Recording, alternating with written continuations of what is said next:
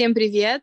У нас очередной эпизод, и часто во время разных эпизодов либо я, либо Карина приносим какую-то тему, которая нам интересна, которая нас беспокоит в данный момент. И сегодняшнюю тему предложила я. Это будет тема дисциплины потому что у меня всегда были очень странные отношения с дисциплиной, очень много опыта, когда я постоянно пыталась себя задисциплинировать, но у меня сейчас вообще не получалось. И сейчас эта тема стала для меня снова актуальной, но хотелось подойти к ней немножко по-другому, с, с другого угла.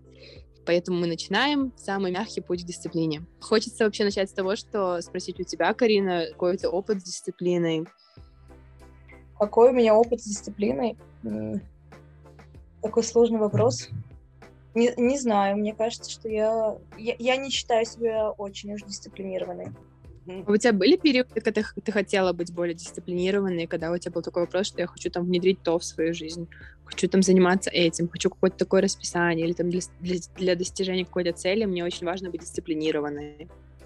Mm, да, uh, у меня был очень долгий период, когда мне казалось, что какие-то вещи в моей жизни не решаются и не текут так, как я хочу, а, только Точнее так, я не называла это, наверное, дисциплиной, я называла это контролем. Мне казалось, что я не властвую и не контролирую какие-то процессы. Это касалось там того, что нужно было заняться спортом, это касалось того, что нужно было учить языки, это касалось того, что нужно читать определенную литературу. Причем я практически ежедневно э, ставила себе какие-то цели там на день, на неделю, на месяц. То есть я там, например, должна три раза в неделю ходить в зал, я должна да, в этих выходных прочитать столько-то страниц этой книги. А, по какой-то причине я никак не могла взять себя в руки и начать это делать. И для меня это было такое необъяснимое. Вот накануне я очень четко уверена, что я хочу проснуться рано, пойти в зал, прочитать эту книгу и записаться на этот курс. Но когда этот день приходит, э, ничего не происходило. И да, я очень сильно, как-то очень сильно, короче, из-за этого страдала. Но все как-то было, короче, мимо, и я очень много времени проводила в ненависти к самой себе. А, именно по этой причине, по причине того, что как будто бы я знаю, что мне нужно делать, я знаю, что сейчас заняться спортом, конечно же, в отсроченной перспективе будет полезно для моего здоровья, но по какой-то причине я э, не начинала это делать. Прошло лет пять, и до сих пор э, очень много из этого не выполнено, в том числе и цель со спортом. Мне это капец как отзывается. Не знаю, отзовется ли тем, кто нас слушает, но это суммирование того, что я хотела сказать о себе. То есть у меня то же самое очень много идей того, как ты хочешь контролировать себя в каких-то направлениях. Кажется, что есть понимание, что я хочу это делать. Вроде ты сам с собой договорился, хочешь, потом не получается. У меня даже есть смешные истории, когда вот я думала о дисциплине в своей жизни. Типа я всегда пыталась быть более дисциплинированной. В четвертом классе то есть сейчас я вижу девочек, которые, которые учатся в четвертом классе, это дети, да? Mm-hmm. В четвертом классе я хотела, чтобы у меня был пресс. И mm-hmm. мне очень смешно.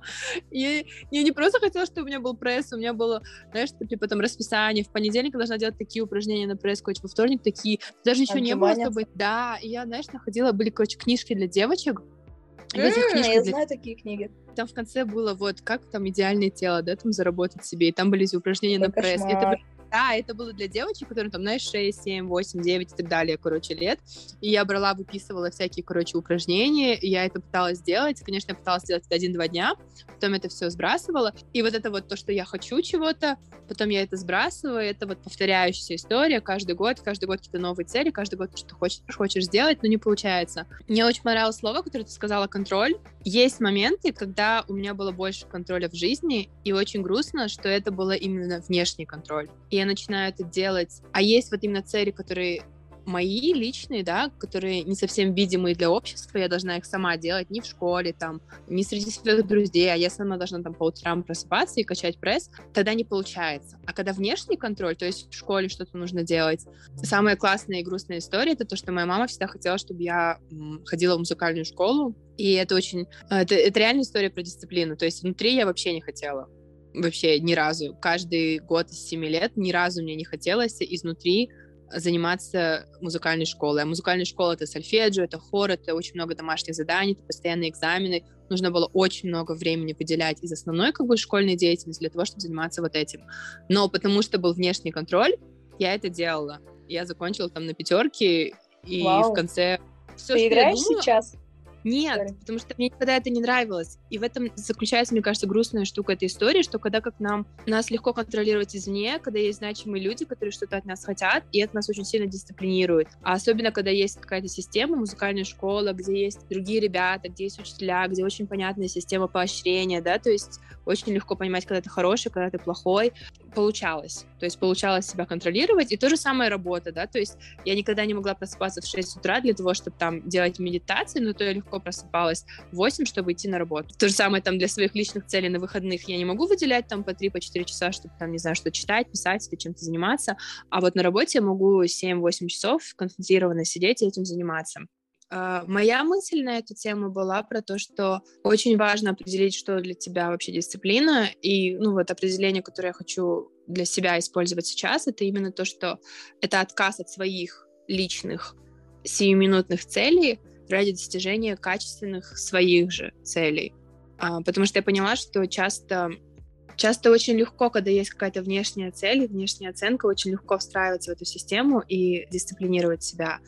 А мне кажется, для меня самый важный урок сейчас то, что я во фрилансе, что я могу сама как бы распределять своим временем, очень мало внешних сейчас именно тот момент, когда я могла бы сама выстроить свою систему, ну, потому что я всегда привыкла к внешнему контролю, к внешним каким-то оценкам. Сейчас мне сложнее. Я хочу сравнить э, паттерн с тем, что я читала у Мишеля Фуко, э, и он писал про дисциплину. У него есть книга, которая называется... «Надзирать и наказывать».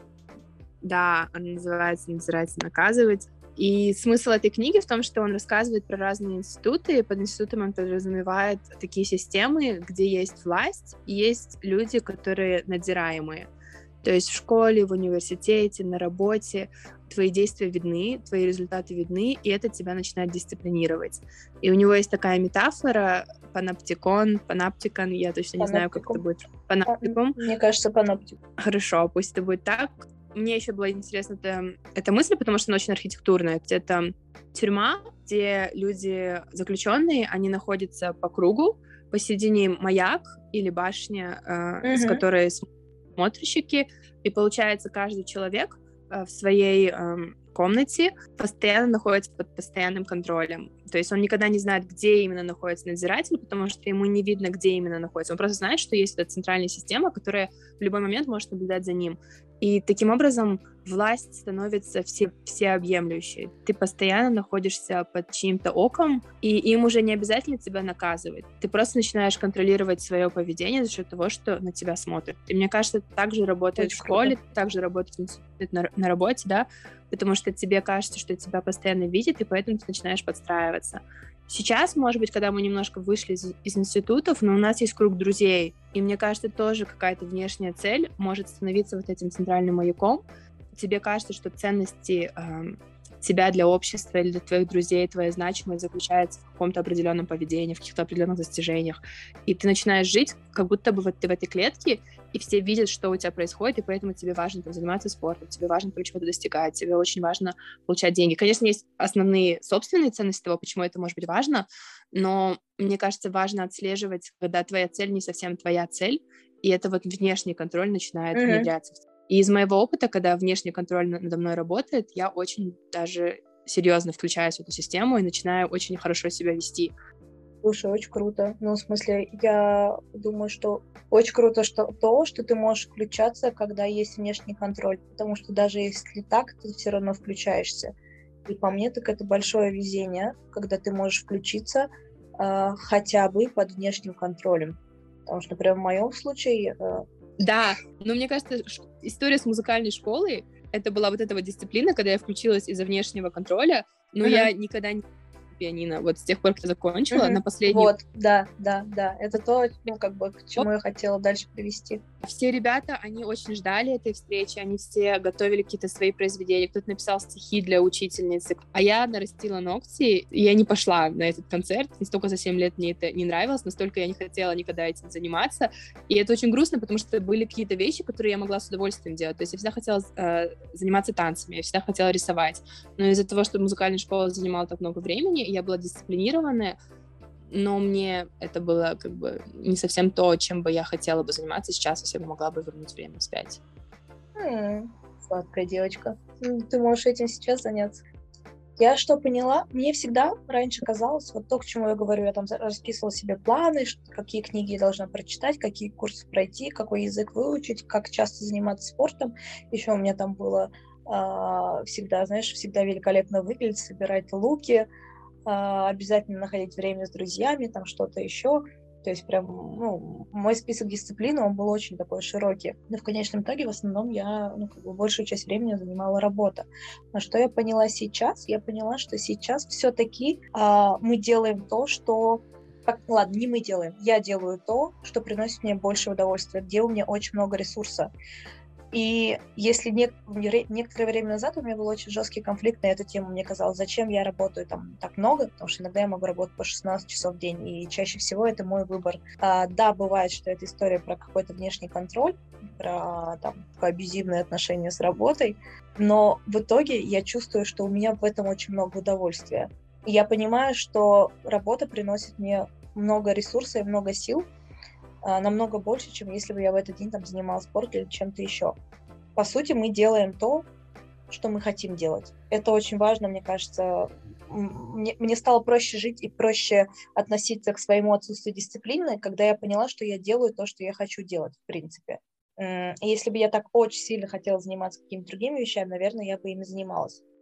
Но тут мне хочется еще отметить то, о чем ты говорила, да, то есть это какая-то такая очень интересная поведенческая стратегия, мы говорим там дисциплина, и это само слово, оно как-то, мне кажется, достаточно агрессивно звучит, что ли меня заставляли учиться, точнее, меня не заставляли учиться, мне было прям кайф научиться, я любила учиться, мне очень нравилось, но меня ругали за оценки, да, и с меня там требовали, я прям очень сильно помню первый, первый год, первый класс, когда там мне э, мои тетради рвались, регулярно там мне давали какие-то шлепки по башке, и не только за четверки, за пять с минусом все остальное. В принципе, я думаю, что если бы у меня были условия э, другие, то можно было бы заставить меня там, да, и можно вообще заставлять детей учиться и без стресса. То есть я до сих пор продолжаю так учиться, мне все нравится, да.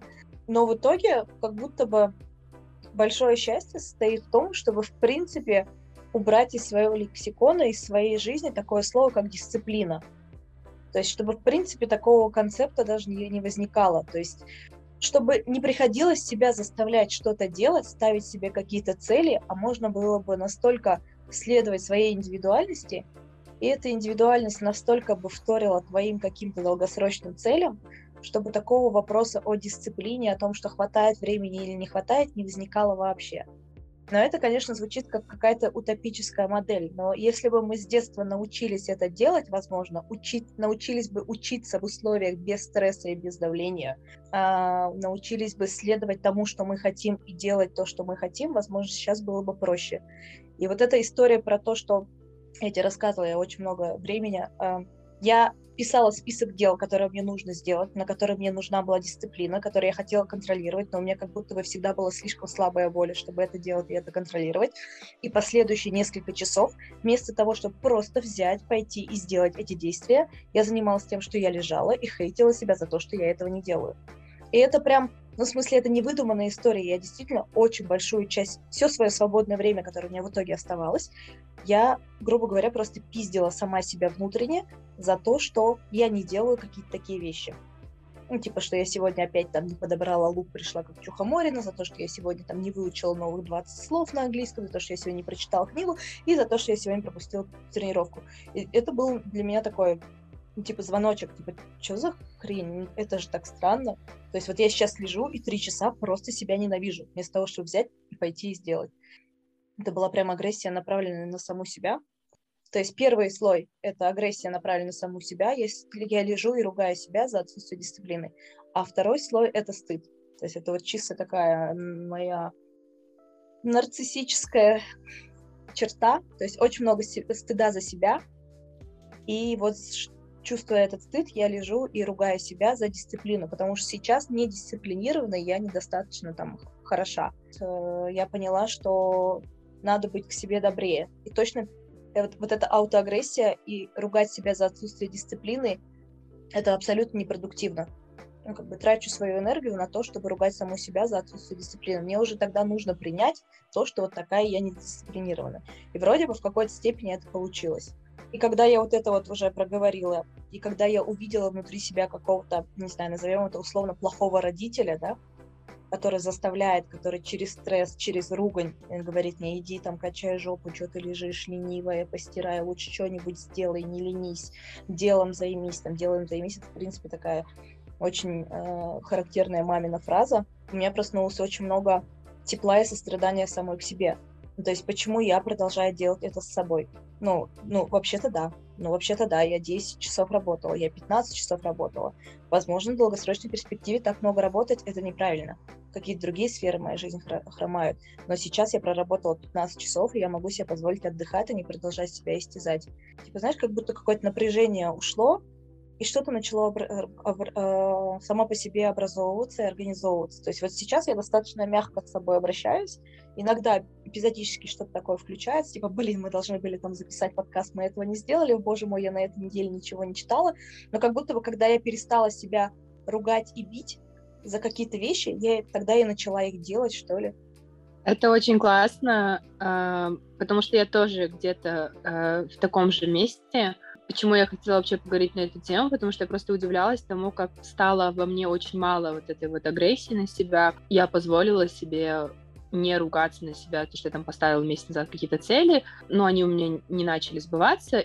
И какая-то отмершая часть меня говорила в моей голове, так нельзя, почему ты не чувствуешь то, что ты чувствовала обычно, когда такое происходит, почему нет вот этого пиздежа, почему ты не злишься на себя, да как ты можешь так спокойно жить, еще и радоваться, еще и с подружками пошла гулять, хотя ты же собиралась там то-то, то-то делать. И вот какая-то отмершая часть меня сказала, давай писать подкаст про дисциплину, давай, короче, вот это делать. Да, с одной стороны, я понимаю, что вот самый мягкий путь к дисциплине, даже дисциплина слово не совсем то слово, которое я хочу, наверное, использовать, но при этом, мне кажется, есть и второй вектор. То есть вот то, что мы обсуждали, мне кажется, можно объяснить за счет психодинамики. Это что-то такое вот с чем мы постоянно сталкиваемся в психологии. Именно тот фильтр, который сейчас накладывается на мою жизнь, и поэтому я меньше на себя ругаюсь, я более мягкая к себе. Сейчас объясню, что такое психодинамика. Э, психодинамика произошла из э, тех работ, которые писал Фрейд. Он вдохновился физикой, термодинамикой внутри системы, то есть внутри человека, внутри психики человека есть определенное количество энергии. И это определенное количество энергии используется на определенные действия. Но когда ты ставишь себе цель, эм, например, качать пресс, но при этом внутри где-то ты не хочешь, у тебя есть какой-то страх того, что ты не хочешь быть такой на самом деле очень подтянутой, да, и тут включается процесс того, что энергия, которая должна была пойти на то, чтобы просто качать пресс, она идет на то, чтобы защищать себя от этих изменений в твоей жизни, идет на то, чтобы бороться с этим страхом, и, ну, например, у тебя или у меня она превращается в агрессию, да, на то, что мы не делаем то, что, может, мы не хотели делать, например, как у тебя. Вот ты много работаешь, твое тело тебе говорит, нет, мы сейчас это физически не можем тащить на себе Карина, поэтому эта энергия вместо того, что идет туда, она превращается в агрессию. Мне кажется, тут, знаешь, сейчас просто для слушателей вставлю, я говорю, mm-hmm. это, я называю это аутоагрессия. Это вот как раз-таки пережевывание о том, что а вот я могла бы сегодня еще и побегать 10 километров марафона и там еще приготовить ужин из 20 блюд и так далее, и так далее. Но суть в том, что за аутоагрессией, что и какие, ну, как бы, какие чувства, ощущения, как, какое чувство себя лежит, да, за, э, а, за аутоагрессией. Это лежит стыд, леж, лежит вина и лежит какая-то злость. Э, мы знаем себя только со слов взрослых. И, видимо, в какой-то момент жизни взрослые заставляли нас стыдиться себя, чувствовать вину и агрессировали на нас. И в какой-то момент мы эту агрессию перенесли на себя. Но а, помимо вот этого набора, где есть вина, агрессия и стыд, есть же другой набор, там, где есть радость и интерес. И вот как раз-таки можно э, делать какие-то вещи, исходя из радости и из интереса.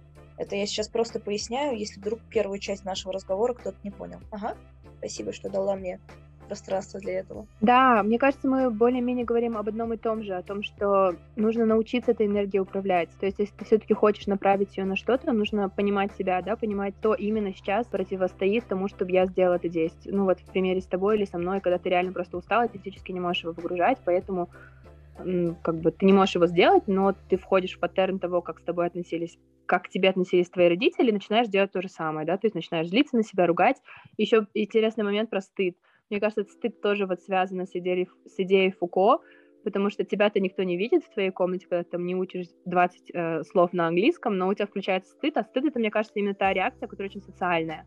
Узнала да. о себе такую интересную, то мне приносит много удовольствия, э, что мое эго очень сильно отвечает за то, что приносит мне удовольствие. Очень часто мне приносит удовольствие, когда я получаю от кого-то э, поглаживание какое-то.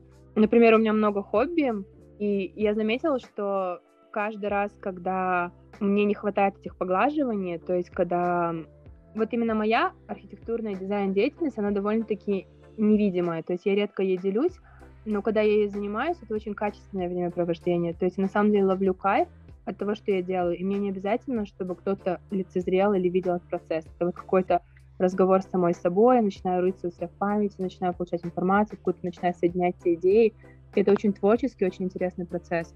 Но в моменты, когда у меня становится меньше места в моей жизни из-за чего-либо, чтобы заниматься именно качественным творческим процессом, я не получаю удовольствия от этого процесса, и я начинаю искать удовольствие извне.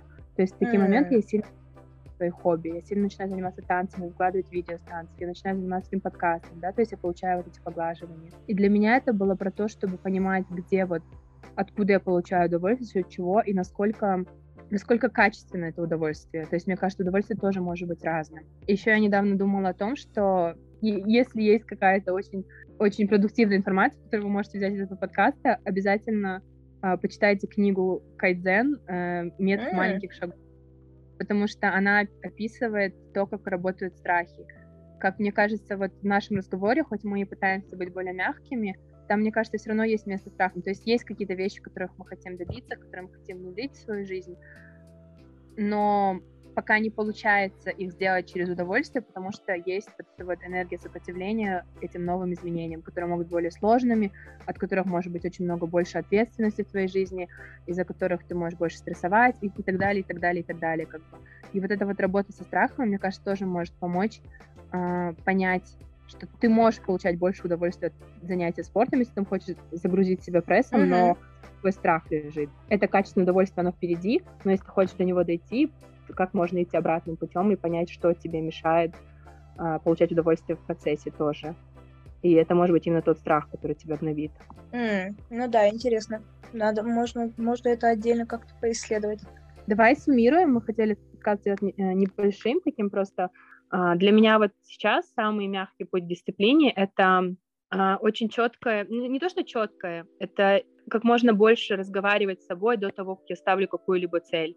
И когда я пытаюсь идти к этой цели, пытаюсь внедрять какое-то новое поведение, чем-то новым заниматься, постоянно спрашивать, это такой творческий процесс, когда ты спрашиваешь свой мозг, ну почему вот сегодня я не хотела это делать, или почему вот здесь пошло не так, почему, может быть, вот эта задача, которую я поставила себе каждый день, там, три часа заниматься тем-то, тем-то, это почему она у меня настолько много вызывает сопротивления. И потом я иду к психологу, мы обсуждаем, мы там находим, что именно является той внутренней энергии, которая расходуется не на это дело, а на вот борьбу с этим страхом, на борьбу с, этой, с этим процессом внедрения какой-то новизны. Для меня это вот про это. Ну и вот про то, чтобы понимать, как получать удовольствие, потому что я отвечаю за все человечество, я всегда буду стремиться к удовольствию. И нужно прям, на самом деле, сыпать как на тортик удовольствие на вот на, на эти процессы, которые ты хочешь внедрить в свою жизнь, понимать, как можно получать удовольствие от разных э, стадий. Не только в конце, когда ты достигнешь цели, но и по ходу, как бы, то есть понимать, реально ли столько времени уделять вот этому новому занятию, насколько я буду все равно выспавшись, отдохнувшая и могу как бы э, качественно сидеть, учить английский или там учить 20 новых слов, насколько мне это будет приносить удовольствие. Там. У меня тоже такая была история, что первый мой запрос, когда я пришла к психологу, я хотела выучить новую программу, и я ее делала вне рабочего времени, и она мне говорила, э, мы пытались разобрать, почему я так...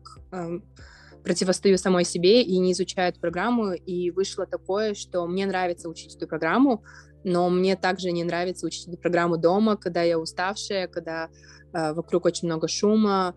Э, мне нравится это делать, например, в кафе. Но я просто не могла в этот маленький момент заметить, что мне эта программа нравится, я могу ей заниматься, просто нужно выбрать правильное время и правильное место расположения, которое будет приносить мне удовольствие. Э, если бы ты суммировала, что бы ты думаешь о своем пути, о самом мягком пути к дисциплине, или какое другое слово ты использовала угу. вместо дисциплины? Мне нравится, мне нравится э, слово «мягкий путь дисциплине». Что я понимаю, что в случае со мной у меня всегда было, было очень такое, знаешь, БДСМ, принуждение меня к занятиям, к занятиям какой-либо деятельностью.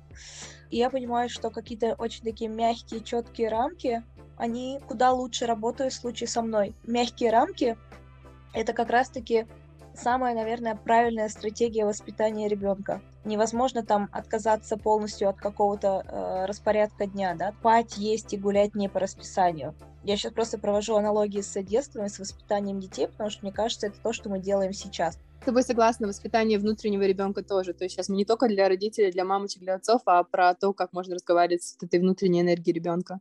Угу. И как будто бы до какого-то времени мой ребенок, он жил такой, ну, знаешь, его, я, там, сначала родители, потом я э, пиздили его плеткой и говорили там, сколько раз он сегодня должен покачать пресс. И что я вижу по моей жизни, на самом деле это не работало. И альтернатива этого мне как будто бы сейчас хочется для себя строить какие-то мягкие рамки, да, то есть такого хорошего родителя, который говорит, все окей, все классно, мир стабилен, опасности нет, Можешь расслабиться, можешь творить, можешь играться, можешь что-то делать, можешь даже сегодня как бы ничего не делать. Ну, ты знаешь, что завтра ты сможешь это сделать. Тория, да, ты можешь сегодня пойти потусоваться и пить коктейли в баре, но ты точ- точно знаешь, что завтра стабильно, там ты встанешь на работу, а, ты не проспишь, ты там сделал, сдашь сессию и все остальное, и какие-то другие вещи. То есть альтернатива жесткому принуждению — это какие-то более, более, более мягкие рамки, ну, просто понять, что нужно относиться к себе добрее. Нужно относиться к себе добрее и прекратить точно стыдить себя, э, стыдить себя, типа, сколько можно ехать на этом топливе. То есть вот я прям оглянулась в какой-то момент, посмотрела вокруг и такая, типа, ну ок, мы на этом топливе недалеко уехали. А что, если реально попробовать по-другому? Что, если прям позволить себе лениться, валяться, слоняться, не заставлять себя делать, что из этого выйдет? И в итоге из этого вышло, что там я параллельно получаю два образования, а, я что-то гуляю, и мне кажется, я сейчас лучше выгляжу и чувствую себя, чем когда-либо, но при этом как будто бы сейчас там это этой дисциплины, по крайней мере, за пределами работы практически нет. Вот. Теперь касательно дисциплины в каком-то рабочем процессе. Недавно у меня был запрос о том, что какого черта я все откладываю на последний момент. Ну, например, там Uh, у меня есть целый месяц, чтобы сделать что-то, я это начинаю делать там за день, ну, за три дня максимум до дедлайна но при этом как бы я достаточно хорошо выполняю эту работу, ну, там, или даже великолепно эту работу, или если речь идет о учебе, то это какая-то там, да, какая-то домашка, какой-то зачет, там, ну, в общем, какой-то в той или иной форме сданное занятие. И я думаю о том, что, блин, вот я его так великолепно сдала, там, на 90 баллов из 100, и сделала за ночь. Но вот, наверное, там, если бы я делала это не за ночь, а целый месяц, то я бы сдала на 100 из 100. А, и мы это обсуждали с аналитиком, и мы пришли к тому, что наше бессознательное, оно точно а, знает намного больше, чем сознательная часть. И по какой-то причине, может быть, с точки зрения экономии энергии, бессознательно выбирает именно такой сценарий. То есть э, бессознательная Карина знает, что для того, чтобы великолепно, в принципе, на 98 баллов из 90 вып... Ой, из 100 выполнить эту работу, достаточно одной ночи. И, грубо говоря, я буду там 29 дней слоняться и ничего не делать, и на, на 30-й день я сделаю эту работу и, в принципе, получу достаточно хороший балл. И вот в какой-то момент я прям очень четко почувствовала, что где-то на каких-то за, задворках меня есть некая сила, которая лучше просчитывает, как выполнить ту или иную работу, как сделать то или иное задание. И да, сознательная часть продолжает меня ругать и стыдить за лень каждый день, но в целом-то, когда я ретроспективно смотрю на всю свою жизнь, я понимаю, что у меня были всегда там достаточно хорошие оценки. У меня всегда были самые там, лучшие баллы, самые лучшие творческие и нетворческие работы, всякие зачеты, экзамены, дипломы и так далее. И я всегда все это делала в последний момент. Но я целый месяц страдала и мучила, что э, не мучила, мучила, что я этого не делала, не могла никак начать. Последний момент делала, делала великолепно и сдавала. И вот сейчас, когда на меня наклад, накладывает что-то такое, типа, Карина, почему ты ходишь, у тебя там недели до окончания сроков, я себя успокаиваю тем, что я, в принципе, всю жизнь так жила, и моя бессознательно делала как-то эту работу, и оно само как-то определяло оптимальные сроки, в которые эта работа может быть выполнена. И нужно вот выкинуть вот это вот, а что если я бы начала это делать целый месяц? Но, скорее всего, я бы делала это целый месяц, только результат примерно такой же получила бы в конце. И мой аналитик на это сказал мне примерно похожее. Там мы обсуждали рабочую ситуацию. Он говорит, ну, слушай, ну ты же профессионал. Я такая, ну, ну вообще-то да. Ну, ну да, наверное.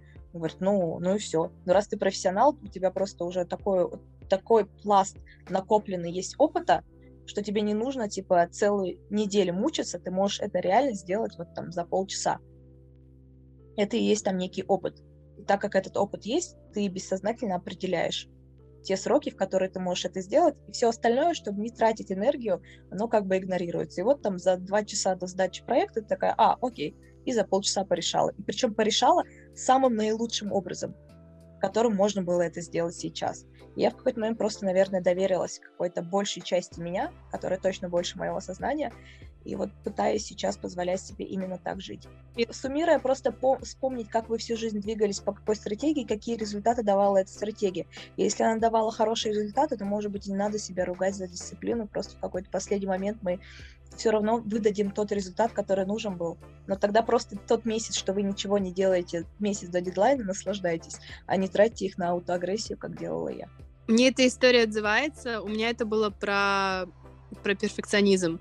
То есть я не в процессе была, вместо того, чтобы ну, делать это задание не в течение месяца, а в течение одного дня, в течение месяца я просто себя накручивала тем, что об этом подумают другие, как это сделать лучше, как удивить других, вот это все. И да, как бы очень много энергии уходит на вот эту внешнюю оценку, на внешний контроль, а если просто на самом деле делать это задание с теми навыками, которые у тебя уже есть, не пытаясь никого удивлять, мне кажется, тоже рабочий вариант.